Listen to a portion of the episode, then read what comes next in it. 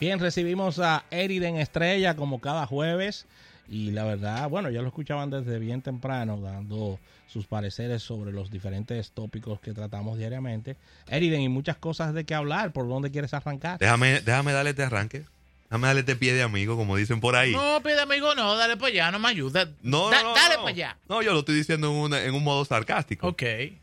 La Pontificia Universidad, Universidad Católica Madre y Maestra, a través de su programa de estudios del desarrollo dominicano, hizo un análisis, y a mí me ha encantado, porque habla de que se ha incrementado el déficit comercial de la República Dominicana durante el 2018.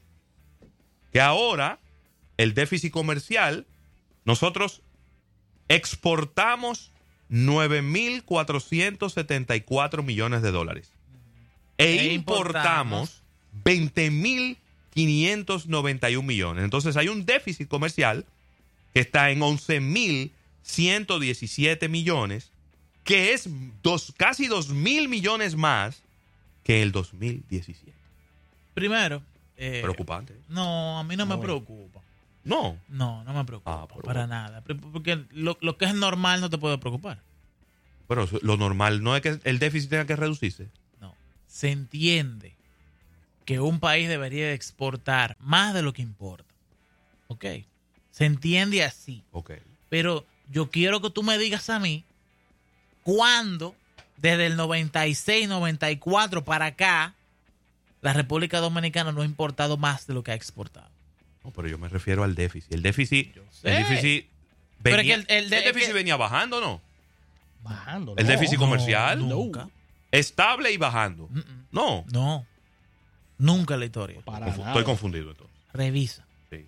La República Dominicana siempre ha sido deficitaria No, eso yo estoy claro. desde el punto de vista comercial. Eso yo estoy Y claro. desde que se abrió el RD CAFTA, que entró en funcionamiento en el 2007, ese, esa brecha lo que ha hecho es expandirse. No ha tenido un solo momento de receso. Incluso cuando nosotros tuvimos un, un, un cierre de la brecha comercial con Estados Unidos, porque ellos entraron en crisis financiera 2008, 2009, 2010, 2011, entonces empezamos a tener una mayor brecha comercial con Europa, que fue con el EPA, con el Economic Partnership Agreement, que ese sí se ha reducido un poco, pasó de los 2.500 millones de, dólar- de dólares a colocarse los 2.200 y se ha mantenido por ahí en los últimos años, pero realmente no me sorprende. El asunto está en que no puede cambiar la realidad a menos de que se cambie y se tomen medidas de política económica que cambie la estructura de la economía dominicana. Y eso no se ha hecho desde el 91. No puede ser diferente porque no se ha hecho nada para eso. Si usted tiene una factura de luz que le llega de mil pesos y usted quiere pagar menos, usted tiene que empezar a pagar bombillos. Usted tiene que empezar a desconectar cosas. Tienes que empezar, en el caso económico dominicano, tienes que empezar a producir bienes y servicios para exportar. Y no se ha hecho eso en la República Dominicana. Se han hecho, claro que sí, yo no puedo decir que todo es negativo. Eh, la agricultura ha, ha crecido su potencial exportador en la República Dominicana de manera muy grande. Y eso hay que recalcarlo. Pero lo que pasa es que cuando yo vengo a exportar suficientes frutas, ¿eh? suficientes guineos, suficiente morrón, suficiente café, suficiente eh, eh, lo que sea, para venir a sopesar lo que me cuesta a mí en dólares una MacBook Pro, Sí. que son 3 mil dólares. Sí, esa es la diferencia, por ejemplo, que entre, entre la balanza de pago de- del, del Reino Unido y la República Dominicana. Sí, pero- nosotros mandándole, nosotros mandándole mango y ellos nos mandan whisky. Yo lo que quiero es que se entienda Difícil. en, en forma no de dinero, sino material de qué es lo que estamos hablando. ¿Ok? Que nosotros podemos sacar un furgón de guineos, ¿no? Y lo que vale ese furgón de guineos, lo perdemos de que traemos una MacBook Pro de fuera. ¿Ok? Esa es la diferencia. Sí. Nosotros mandando materias primas, poco elaboradas hacia allá, ellos mandando productos sofisticados para acá. Terminados. Entonces, así no.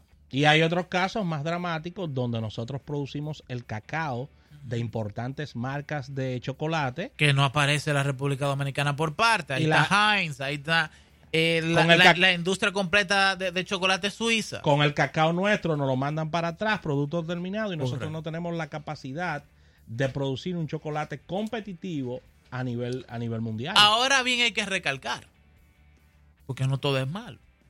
Yo he visto recientemente que en las zonas francas de la República Dominicana se ha incrementado el nivel de elaboración de los, Claro. de los insumos médicos que se estaban Sí. preparando, porque ya tenemos aquí implantes dentales, algún tipo de medicamento dental, eh, hay, una, hay una empresa aquí que está haciendo marcapasos, que estamos hablando de un, de un producto tecnológico avanzado, eso no es algo sencillo, y también conozco de que en algunas empresas, algunas zonas francas de la República Dominicana se están fabricando insumos eléctricos. Sí, claro. O sea, se están haciendo alternadores de, no, no de vehículos, pero sí alternadores completos.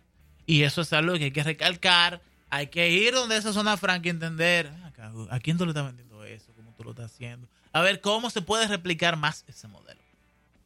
Ahí hemos hecho eh, eh, avances, ¿no? Pininos, pero tiene que ser que toda la economía dominicana sea de producción.